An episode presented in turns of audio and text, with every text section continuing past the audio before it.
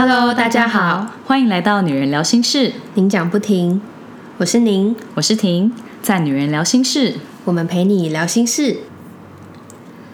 在这集的节目正式开始之前，我们先来分享一下 Apple Podcast 上面的听众留言。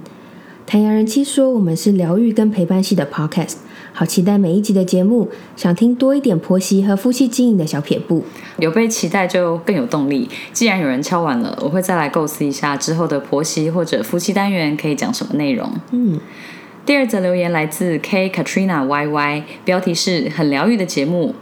Katrina 说：“话藏在心里，对方永远不会知道，讲出来也不一定有结果，但至少心中没有遗憾。”这应该就是在呼应小宁上礼拜说自己单恋了十二年的故事。没错，我完全认同，因为人的心太难猜了，不说出来真的没有人知道你在想什么。嗯，而且上一集节目播出之后啊，我收到很多留言，都是说我很勇敢。嗯，但其实我勇敢是因为我很害怕，如果我现在不做，未来的我会后悔。而且就是有说有机会，牙一咬就冲了。总之，你就是要先行动，你才知道结果嘛。那即使不是自己最理想的结果，至少不会留下遗憾啊。你的勇气真的是很值得佩服，我到现在都还是觉得很佩服你。我们的共同朋友 A 小姐就说很欣赏小宁的勇气，但她是跟我一样打死都不会去告白的，可能因为太爱面子了，就真的是拉不太下脸。哦，真的，除了打死都不告白之外呢，A 小姐还有说，我觉得能像您这样有这么一段回忆跟经历，还真的是要像我们以前一样，通讯不发达，会让人更珍惜相遇的感情。现在的人人手一只手机是很方便，没有错，但也很容易被新的资讯干扰。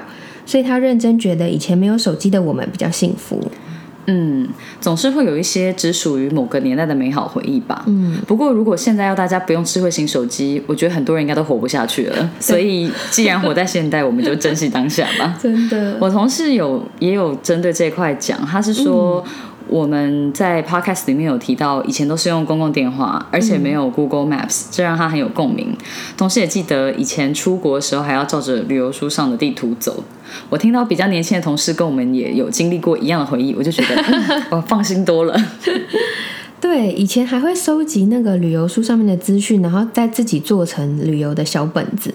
所以出游之前都还会先考验手工的能力，到现在都会觉得很不可思议。不过回想起来，这些都是很美好的回忆。真的，以前好多手工艺或是手写的东西哦，都是很青春的记忆。现在回去翻，应该会觉得很怀念。不过想起来也觉得以前真的是很 那么麻烦，真的非常。我觉得我家应该会有几本，嗯，回家可以找看看。那像 Elsie 在我们的 Facebook 粉丝专业留言，他说我们上一集生动的背景音乐太可爱了，一度让他以为是在他家那边发生的。毕竟，垃圾车这个环境音真的是太立体了。对，我们那时候就有说，大家会不会听到垃圾车就以为是自己家附近的垃圾车来了，要冲出去倒垃圾？我们这样真的是害死听众。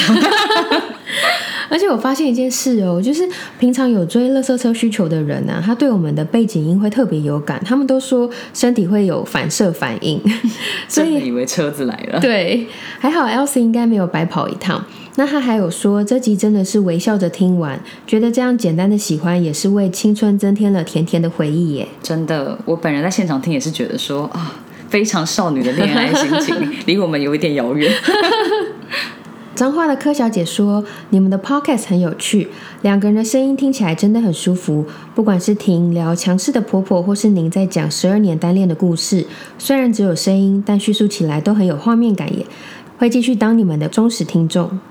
我跟小宁在讲故事的时候，真的都是很用灵魂跟真心，有让听众感受到我们的用心跟有画面感，那就真的太好了。对，我们会继续用丰富的声音表情演给大家听的。”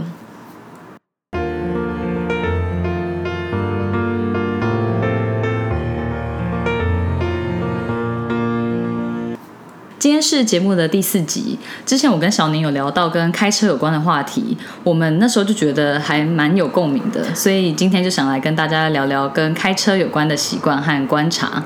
小宁，你开车有多久了？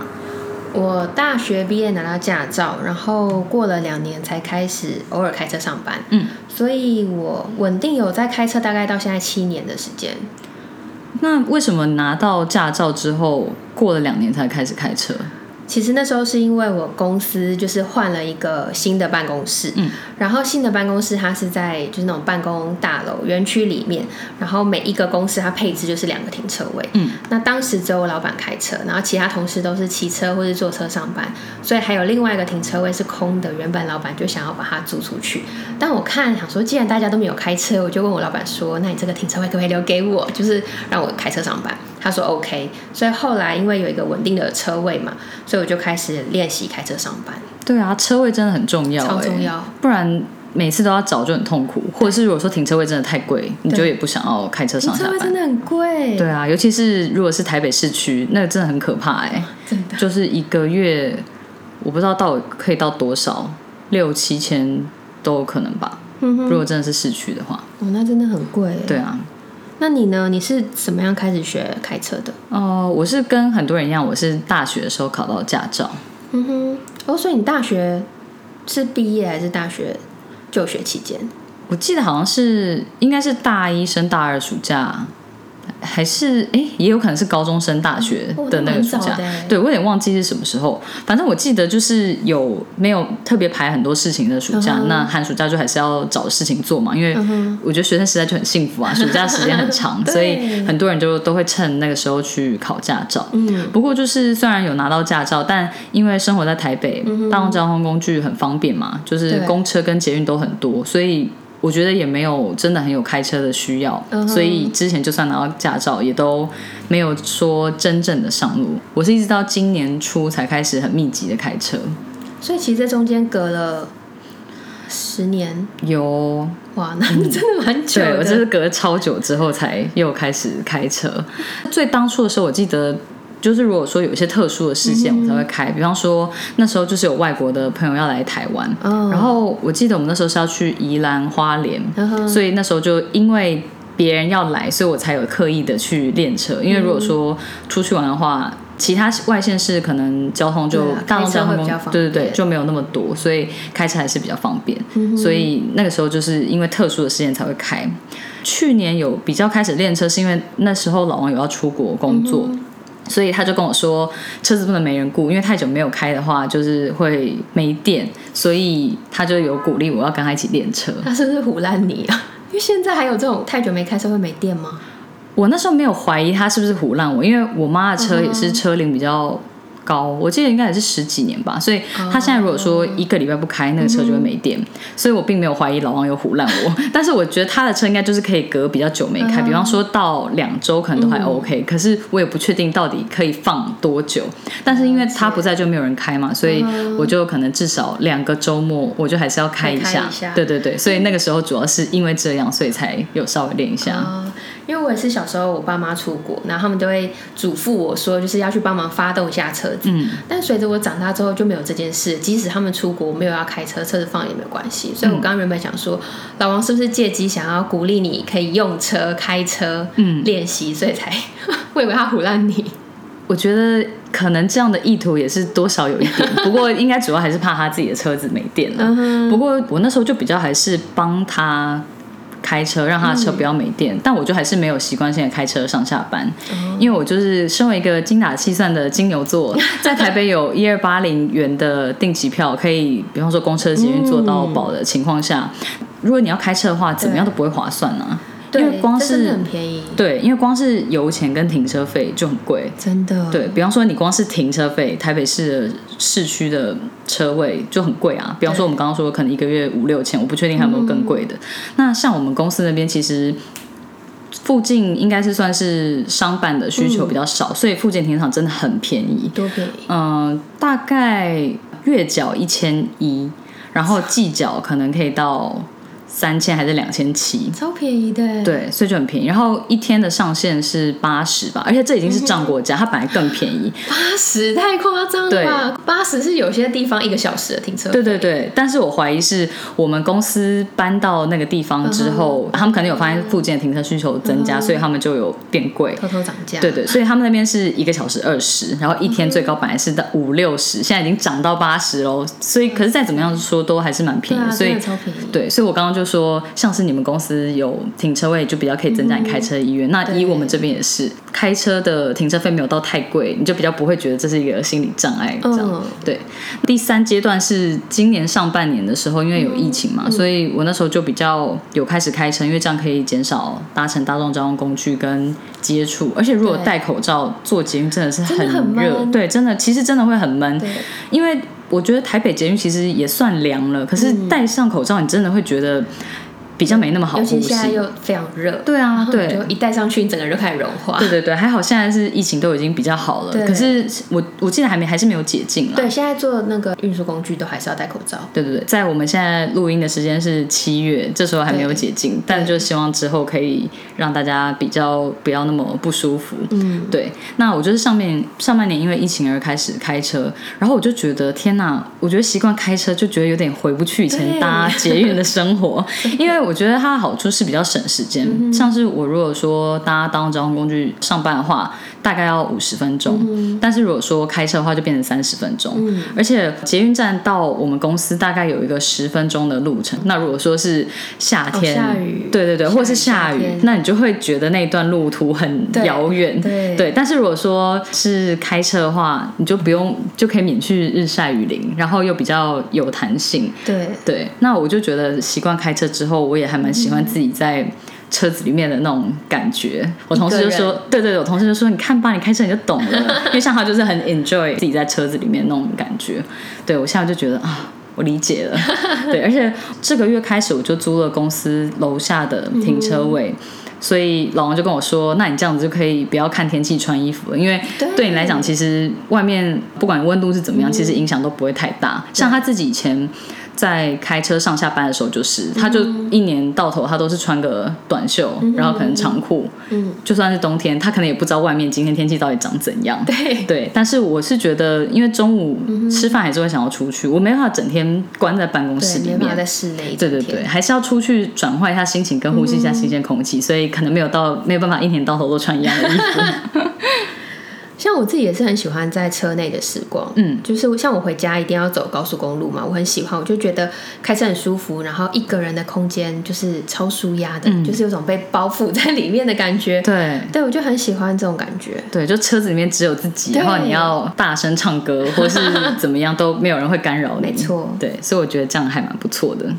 那我想问你，你觉得你自己是一个什么样的驾驶？就比方说，你开车是很快的吗？还是你是会慢慢开的那种？我其实开车没有特别快耶，我我真的还蛮在意就是遵守交通规则这件事情。嗯，我只能说不愧是风纪股长 跟纠察队队长。我觉得，嗯，我平常真的没有特别开很快或者是很慢，但是呢，如果我看到那种就是违规的人，比如说他想切车道，然后他可能闪个灯一下，然后就切过来，或者是开车贴的很近啊，或什么的，我可能就会突然之间一股火，然后我开车就变得比较凶猛。我觉得那样真的不行哎，就是如果方向灯才打一下就要切过来，或是那种根本不打灯的，其实真的很危险。真的超危险的啊！如果他没有保持安全车距的话，我觉得其实真的会蛮措手不及的。对，对，所以我可以理解。很值得生气吼。对对，我可以理解你会很火，对啊，但是你会按喇叭吗？我以前其实不太会，嗯但是我现在会，因为我觉得有时候按喇叭是种提醒。嗯，对，就除了想要表达你的愤怒之外，另外一部分是真的是提醒他们啦，对危险。我觉得有时候还是要稍微按一下，你才会，嗯就是别人才会知道他那样子其实是危险，或者是他才会知道后面有车，不然他们开的都好像路上只有他一个人、欸。对对，真的真的是让人这种就会让人就觉得很生气。对，所以开车的时候真的要注意。那你说你很在意交通规则，那请问你自己有收过罚单吗？有我收过罚单，而且是在高速公路上。你知道嗯高速公路多贵吗？多贵？三千起跳。可是我之前被开哦，可能是因为我那是平面道路，我之前也是有被开过，大概就是一千六、一千八，三千多也太痛了吧？你看我一般道路两张，才比高速公路一张，可以这样算吗？哦，好像这样比较划算，是不是？没有没有，也没有比较划算，超速是不对的。对，我跟你讲，真的被罚心痛，然后就会开始善用 App，就是善用 App 可以提醒自己，让它告诉你，比如说这边有那个照相啊、测速之类的。对，我觉得这真的还蛮重要，因为开车如果还被开罚单，其实它隐藏的成本很高哎。像我刚刚在那边算什么停车费，然后油钱，你可能再加一张超速罚单就直接抵过，对啊，所以真的是超贵，不知道是一二八年的几倍，对，很可怕。那你呢？你是一个开车没耐心、速度很快的人吗？嗯，对，我觉得我开车其实也蛮没耐心的，真的，就是前面的车有的时候真的开的很慢，比方说速限可能到七十，他开个四十，我就真的会很火。哦，对，那种会碰到那种我都会真的很想绕过去看那个驾驶到底是怎样，我想说是有什么不舒服吗？为什么开那么慢？嗯，对，虽然说他也是有他自己的。自由啊！可是碰到那种车，如果你又没有办法绕道超过去，在他后面真的是会，真的是会很没有烦躁，会非常非常对我觉得如果说一般道路，可能那你也比较没办法。可是其实像高速公路，它也有最低限速啊。那我觉得他们就是，他们也应该要遵守交通规则，就是他还是要开到他应该开的速度，不然高速公路就不叫高速公路了。真的，对对对，我觉得这还蛮重要的。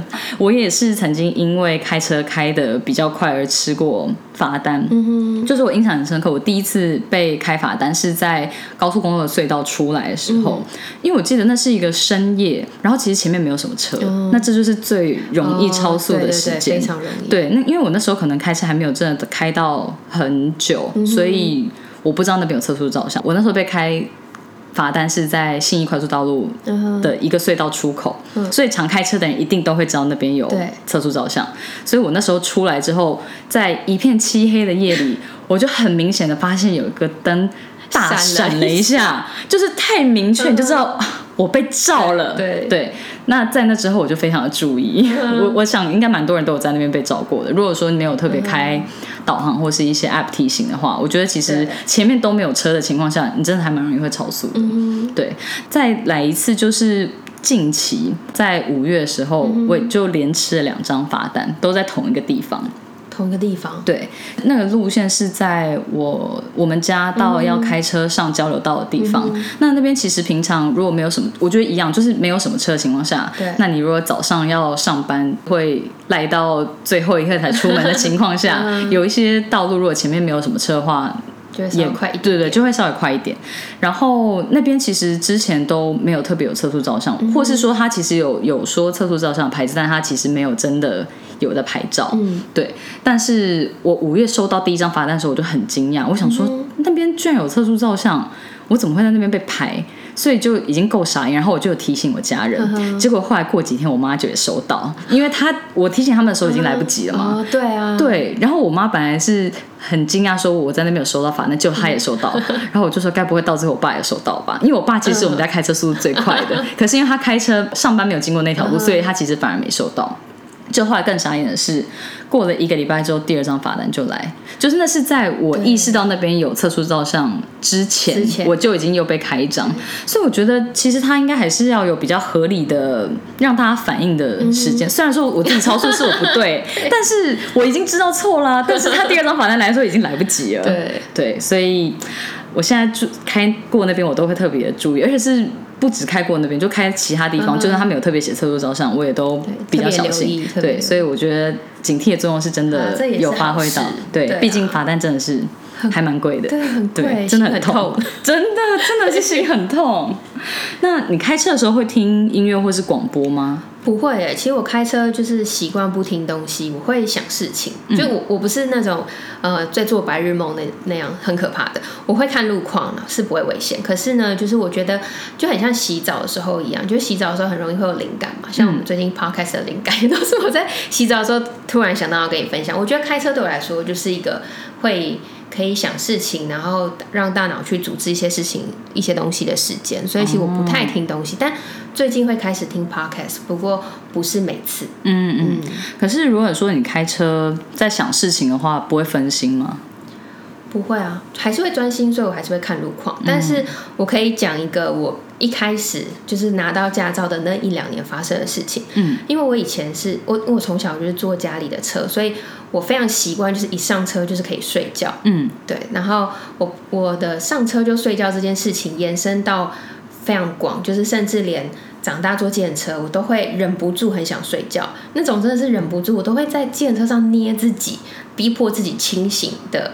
就是预防危险。嗯，一定要捏自己的这种状况才能保持清醒，就知道有多可怕。对，睡太熟感觉还是有一点不安全我根。本不敢睡，但是又没有办法抵抗那个睡意。我觉得好像车子进行在一个很平稳的状态，我就会就会跟着睡着这样子。嗯，然后那个时候是呃有一次我们全家出去吃饭，然后回家的路上，我爸说那不然你来开车，所以我就载着我全家人，然后就开高速公路回去。嗯，那那一次呢？也是，就是开一开，然后就觉得好像快要睡着，可是真的等我下一秒，就是突然之间清醒，我没有睡着，可能就是一种弥留的状况。嗯，我发现我已经在隧道内快要撞到那个山壁，所以我真的是就是一秒之间赶快把那个方向盘转过来。这太可怕了吧。对，虽然没有就是擦到或什么的，然后车上路上也没车，可是我真的被吓到，全家人都醒了。然后我觉得我爸心脏超大颗，他那时候就跟我说：“没事没事，你继续开。他可能也很怕你惊”慌。有可能，嗯但是我从那一次开始，我就是再也不会在车上有任何想睡的情况。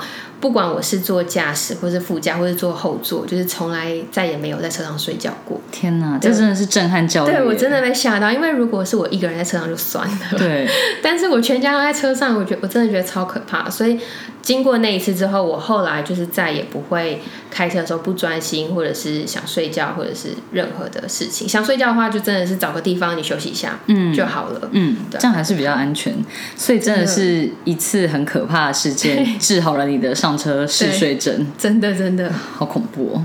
像我自己开车的话，我就还是会听音乐，嗯或者是说后来就是有开始听 podcast 之后，就嗯听 podcast 会比较多，但有时候还是会想要听一下音乐。对，然后我自己听音乐是会因为天气而有不一样的感觉。嗯，对，像是我觉得之前只要是下雨的时候，嗯你都会想要听一些跟雨天有关的歌，因为写雨天有关的歌，大部分那个氛围都还是比较，不管是阴郁或是比较蓝调对对哦对会有一会会有一种很感性的感觉，嗯所以我就自己稍微存了一下雨天比较适合听的歌。那如果说是晴天的话，就是前一阵子那个台剧《想见你》很红嘛，嗯，对。那我觉得它里面的主题曲就是很阳光开朗，就很适合晴天的时候听。就你开车的时候听那些音乐，心情就会很好。嗯，对，所以我还是会因为不同的心情跟天气来变化一下歌单。所以你有自己的天气歌单。对对对，有稍微存一下，那等一下我们录完之后再分享给我。可以可以，我可以跟你说我喜欢听的是什么歌。好好我觉得像我自己开车比较没耐性，我觉得就是在现实生活中，我有的时候对有些事情也是蛮没耐心的，所以我个人觉得像我开车的风格跟。平常生活的风格算是还蛮像的。你觉得可以用开车习惯来剖析人的性格吗？或者说你身边的人、嗯他们开车的习惯跟他们本人呈现出来的风格有类似吗？我自己觉得开车风格跟本身性格有点两回事欸，因为像我自己的话，其实像我我妹或者是我前男友之前坐我的车，他们都会说我开车的时候就变一个人，嗯，就是呃会完全不一样，然后有一种杀气。可是平常相处的时候可能就还好，但开车的时候可能就瞬间会变得比较可怕。但是你是风纪跟救他的队长，你确定平常没有杀气应吗？该是真的没有啦，这我也不知道。但是在执行任务的时候才比较有杀气。对对对对对，而且开车的时候耐我的耐心就会降得比较低，嗯就平常还算是有耐心，可是开车的时候不行。嗯，像我爸的话呢，他开车速度是偏快的，而且他的偏快是，即便他你坐在他车上，他没有超速，或者是他没有对他没有超过那速限，但你都会觉得，哎，是不是超速了？然后你要偷看一下仪表板，然后才发现说，哎，其实没有，他在速限内。但是他本人就是一个做事情比较急躁的人，嗯，对，然后他开车的话，你就会觉得好像很急啊。不过这样的话，他应该是跟他本人风格有点像吼。对对对如果你这样，我觉得应该就是因为他平常风格是那样，所以你就知道他是一个比较急性子的人，所以你坐他车就会特别没安全感，所以才会有那种，就是他就算没有开很快，你还是觉得天哪，感觉已经超速了的那种感觉也。是，嗯嗯，所以每个人其实不一样啦。但是我可以分享，像我坐他的车会觉得有点紧张，嗯可是我有自己的一个小方法，就可以让他放慢车速。是什么？就是他，因为我觉得像男生开车，他们不太喜欢人家去纠正，或者是去碎嘴说，哎、速度太快，或者是哎、你不要这样开，哎、这样危险。他们不太喜欢人家这样说。应该超不喜欢。，对，不要说男生，其实我自己也不太喜欢别我也不那边在那边 我想说，不然你来开。他们就说这是什么 backseat driver，、嗯就是他们就是坐在后座，嗯然后还在那边好像是他开车，在那边指点点指点对，这真的不行。对，但是如果我真的觉得有点危险的话，我就会跟他聊天，然后要聊一些他必须要动脑筋，就是来思考才能回答我的事情，比如说工作上的事情，或者是跟他寻求一些建议。那他这个时候呢，他就会。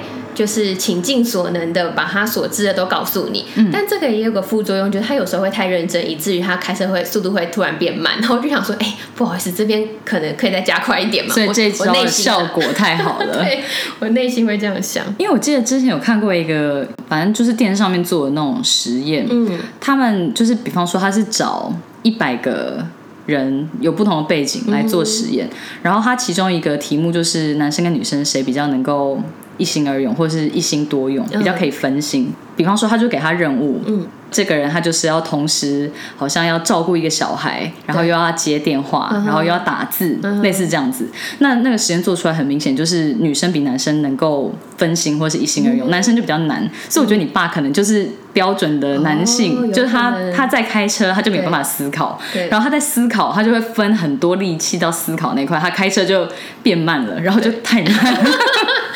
可能跟这个多少有点关系嘛。真的嗯，那你呢？你身边的人开车风格大概是怎么样？比方说老王有开车嘛，嗯那他就是属于开车很稳的那种人。他有被我妈说过，好像开太稳了，哦就是 对，就比方说在要上高速公路的地方，可能大部分人就会油门往上催，嗯但是他连那边都开的很平稳。但是我觉得应该是因为有载着我家人的关系，对才不敢开太快力。求表现对对对，但我妈就觉得说，嗯，其实也是不用那么稳，可以稍微快一点。嗯对，那我觉得他就是一个车品很好的人，嗯因为像我开车，如果说是碰到一些我觉得比较没有那么会开车的人，或是那种真的是车速很慢的人，我觉得我还是会忍不住碎念。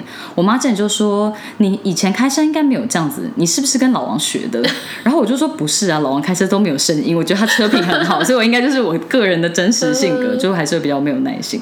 对，所以我觉得像他开车就很稳，所以我坐他车就很放心。嗯，那我爸是，我觉得他以前开车很稳，我坐他车都不会有什么不安全感。嗯但是现在我不确定是不是因为他也是稍微年纪渐长，然后逐渐越来越没有耐心。我就我们家的人坐他车都觉得没有以前那么稳，就觉得还是有点可怕。嗯。但是我爸是属于非常有方向感的那种人，嗯所以他就算是去同一个地点，他可能每次都可以绕不同的路，就是绕那种专业的计程车司机才知道的那种小路，小路。对他就会找什么样的路可以避开最多红绿灯。嗯但是我觉得这不是一般人能做到，因为像我妈对，像我妈就是很会开车，可是她就没有那么有方向感，所以我妈就是到，比方说从家里到 A 点，她只要开过一次的路，比方说我爸带她开了一次，她以后就一定是完全照着那路开，她绝对不会。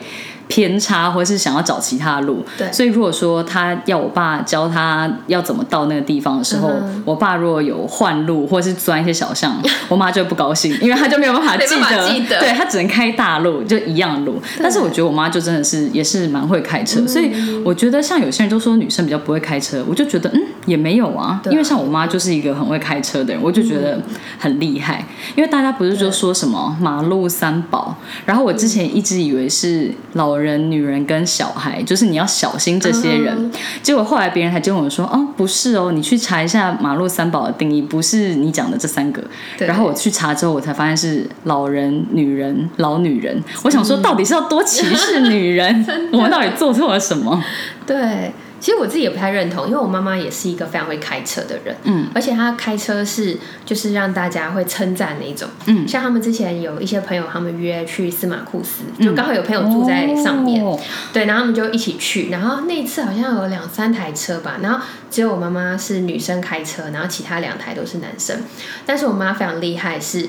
其他人下山之后就说：“哇，他你刚刚就是一路上山下山都就是一次就过，就有些地方可能山路是比较、呃，你可能需要倒车，就是转一下，他完全不需要，他就一次就过，所以他那一次下山就是这件事情就被传开，就 关于他很会开车这件事情。我觉得这个很有代表性诶，因为山路真的很难开啊，尤其是司马库斯那种部落的小路，对对对应该超难开。我想到我都觉得头皮发麻，难怪你妈经过那一次就传为佳话。对啊真的很厉害。对，其实我觉得女生应该都最好啦，可以的话应该都学开车。嗯，对，因为我看我妈妈的例子，就是从小看她这样，其实她跟我爸就是等于可以独立各自独立作业，比如说去工作啊，然后买菜、运动啊，或者是有什么自己的事情，他就是可以开车，然后很有自由的，想去哪就去哪。对，对我真的觉得女生都需要学会开车，对这样就不用，比方说你到一定要到开车才能去到的地方，还一定要请人家载你，或是一定要叫计程车老。公之类的。对对对，就会没有那么有弹性。对像我觉得老王当初想要我练车，也是因为我们的人生规划里面还是会要有孩子嘛，嗯那他就会想要我练车，这样子以后才可以互相 back up，、才嗯不会都是他带小孩去 安亲班，他去接小孩，然后他带小孩去打预防针。所以我觉得他就是有自己在铺陈，他希望我也可以开车，嗯但是当初那个理由并没有打动我，毕竟。我觉得那时候完全还没有规划想要有孩子，对所以一直是到他要出国工作，我才被逼的不得不开始练车。但是后来真的练车之后，我也是觉得很好啦，因为有的时候真的有一些地方是你开车去，其实可以省很多时间，或是比较有弹性，你不一定要配合，对比方说公车或是捷运来的时间。真的还有天气。对对对对对，很好。对啊，那你这半年才开始这么频繁的开车，你有没有一些就是给新手驾驶的建议？嗯，我觉得应该很多人跟我一样，就是在驾训班考到驾照之后，其实都没有上路，或者是不敢上路。就很多人都是哦，我有驾照啊，但是我没有要开车哦，我不会开车这样。对，对，所以我自己是一个拿到驾照之后超过十年才真的把车练起来的人，所以我觉得以我比较近期的经验，可以跟大家分享一下我重新上路的练车方法。啊，对，那我觉得练车的步骤，我个人的建议是，我觉得第一阶段可以在高速公路嗯，开车。对，虽然说高速公路的车速比较快，可是我觉得你只要注意好车速，跟你跟前面车的车距，跟有的时候要换道，要记得打方向灯跟看后面的来车。对，我觉得这样就 OK 了。嗯但就比较不像市区，因为市区的话就会有公车跟计程车对，还有机车，对，这些因素都会让你开车的时候比较多变数或者是不确定性，对会比较所以紧张嗯对对对，所以我觉得虽然说高速公路练车听起来很可怕，但是我个人觉得其实那是相较之下比较单纯的环境。不过当然还是要有人在你旁边了，不要自己开高速公路，对，还是要有人可以提醒一下。对所以我自己是。第一阶段是开高速公路，就有的时候我们可能是要回老王家，有开高速公路的时候，我就会说，哎、那我可以来开一下。哦对对对，然后可能到休息站再换手，或是要到市区之前有休息站，我就会换他开，因为市区我就无法。嗯对，第二个步骤，我觉得是可以用固定的路线，让自己比较熟悉路况，来这样子来练市区开车。因为比方说像我自己的话是。用开车上班的路线来当做固定路线来练嘛，因为这样子你每天开的路线都一样，所以你就会很清楚哪里要下高速公路，所以要切换到外车道，或者是说哪个地方要转弯，所以你要开始往外面靠，而不是持续在内车道，导致到时候切不出去，对那样真的会很烦躁。对对，所以我觉得如果说有固定的路线让自己熟悉的话，比较不会那么慌张。嗯嗯。我自己当时也是因为固定上下班的路线，然后开车才越来越顺。嗯从我家出去一定要上高速公路，然后再去公司的地方，所以等于刚刚你的步骤一、步骤二，我都是有在练习。嗯嗯，对啊，对我觉得这样其实可以循序渐进的再次熟悉上路的感觉。嗯，对，那我觉得第三步就是要练停车，但是其实这一步我自己也还没有练好，因为我就是没有真的真的没有很会停车，所以我之前都用蛮摆烂的停车法，嗯就是比方说呃公司附近的停车场，它可能就是车位比较多，所以我就是停车的时候，我可能就会呃穿过。前面的那个车位直接停到后面的车位，我就可以车头直接是对外的，我就不用用倒车，或是我就不用用转弯的方式。但是这个要先天条件很好才行，对对对因为你的停车场要很多空位。但是我之前都是用如此摆烂的停车法，或是说就算是路边停车，我之前以我非常少数的路边停车经验，我也是刚好停到那种前面有一台车，但是那个呃空位的后面就没有车的状况，哦所以我就是直接切进去比。较多空间可以撸。对对对，所以虽然说我真正开车比较熟悉也有半年了，但是其实我停车技巧还是蛮烂的，还需要练习一下。对对对，我觉得我之后可能要好好去看一下路边停车有没有什么公式，或者是看要怎么停会比较好。对，就觉得好想要自动停车功能哦。现在比较新的车子好像都有这样的功能。哦、对对真的有听人家说过。对但其实，在有自动停车功能之前，还是先靠倒车先赢好了。对，我觉得可能也只能先这样了。练车除了我刚刚讲的步骤之外，还有几个撇步可以跟大家分享。第一个，我觉得可以找比较有耐心跟心脏大颗的人来陪自己练车。那这个好处是，它可以提醒你左右有没有来车，或者是说什么时候要换道，就是有个有经验的人在旁边，总是会比较有安全感，对，就比较安心。对啊，我没办法想象练车就自己上路，哎，太可怕了，一定要找一个人在旁边啦。对，尤其是你在练车的那个阶段，你应该是比较不熟的。对。对，像我自己练车的话，也是我爸爸陪我。嗯，那我前面有讲到说我差点撞到山壁那件事嘛，他是真的是一个心脏很大颗的人，但我觉得这样很好，因为他会让你觉得就是哦。这呃，你做的这件事只是一个小小的失误，或者是呃，它不构成会让你需要紧张，嗯，等等的，所以他的反应很淡定的时候，你就会觉得，哎，其实我开起来也还好嘛，嗯，我就会觉得那个自信心会增加，对，这样子真的还不错。我觉得像我爸陪我练车的时候，他也是一副很淡定的样子，就是有的时候还是会有比较紧急的时候，他感觉说停，或是。会给你一些提醒，才会反应稍微比较大。可是我觉得他整体来讲都算是还蛮平静的，对。但是当我们到家停车的时候，他好像才会私下跟我妈说，他觉得他死了很多细胞，所以他是表面上很平静，其实心里应该就还是会很紧张跟很挣扎。因为我觉得真正会开车的人，你就会很容易会没安全感，或是会吓到，因为你知道这边应该要怎么样，对对，或是你就觉得说，哎，应该要踩刹车，但是这个人还没踩，他到底有没有看到前面是红灯，或者他到底有没有注意前面的车距？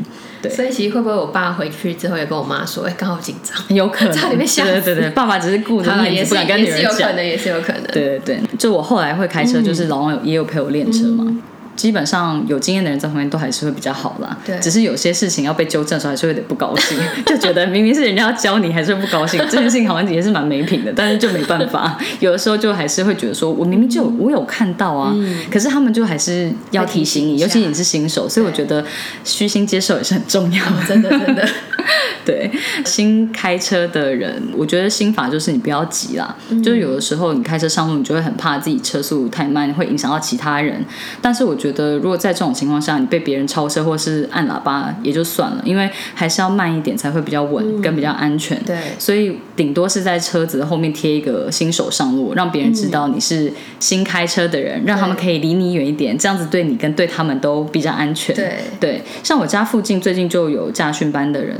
呃，在练车，因为像我们那个年代啊，好，我们那个年代 讲了有点嘴软，就是像我们十几年前考驾照的时候，我记得那时候是考完笔试之后，在驾训班里面，你照着平常熟悉的路线，每一关绕过去就 OK 了。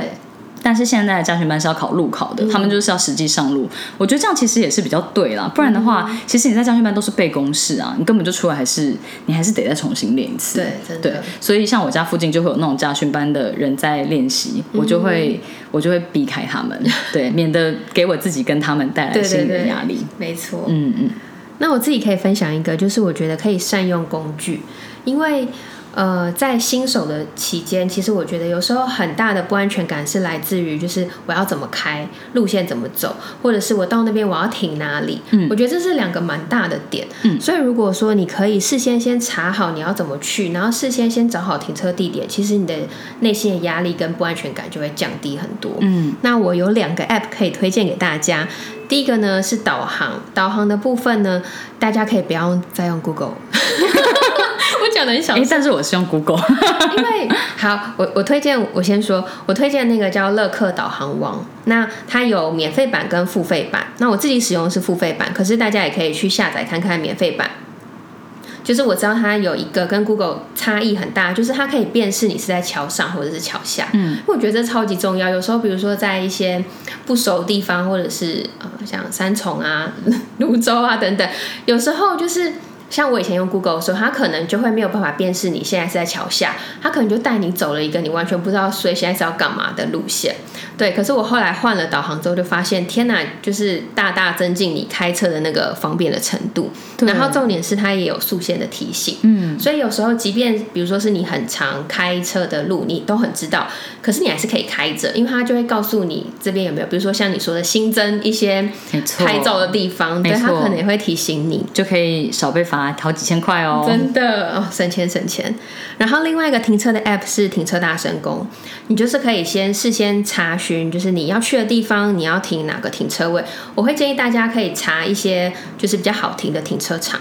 比如说像是公有的停车场，嗯，例如像公园地下或者是呃国小学校的地下那种停车场都会比较好停车，嗯，对。虽然连锁的停车场很多，可是不见得会这么好停，就是有一些可能它的格子会比较小，那或者是它的停要往停车场的那个弯道非常的窄，对，就是类似这种情况的话，就是如果是找工友的，比较可以避免掉。我自己就有切身很惨痛的经验。嗯，呃，我记得有一次我们家要去信义区，然后我就是也是用停车的 app 去找，我想说，哎。居然巷子里面也有停车场哦，那我来停一下，因为有些连锁停车场它都还是有配合信用卡的优惠嘛，就是比方说每天可以有两小时或三小时的免费。那我想说吃个饭，这样说不定我的停车费就抵掉了。对，所以就照着导航去看了他们的停车场，结果就发现他那停车场是在一般的住宅下面。但是我想说信义区可能也是因为寸土寸金，所以那个车道真的是超级窄。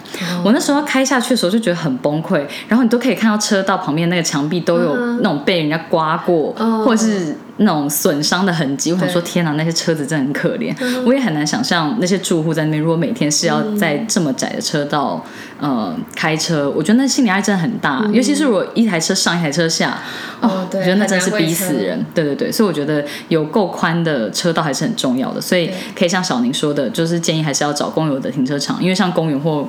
国小地下室的停车场，它就真的都比较宽。没错，对新手千万不要轻易挑战住宅里面的停车场，真的太可怕了。可怕了。对，所以呃，今天跟大家分享完我们的经验，就希望新手驾驶会比较有勇气上路，也可以知道一些小撇步。那老鸟驾驶也要多多体谅新手喽。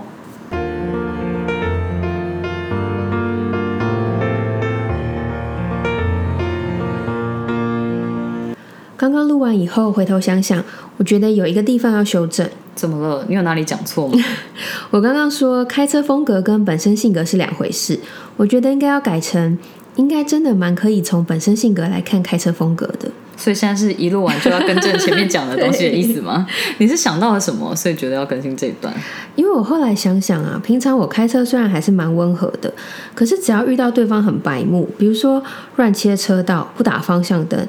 或者是那种明明我在保持安全距离，然后别人硬要插进来，就到底是怎样？这种不遵守交通规则，而且又很影响别人的状况，其实主要是影响我啦。嗯，我就很没有办法接受，我某种开关就会瞬间被打开，听起来很可怕。对，所以对应到我平常性格，应该就是还算是有点耐心，也蛮温和的。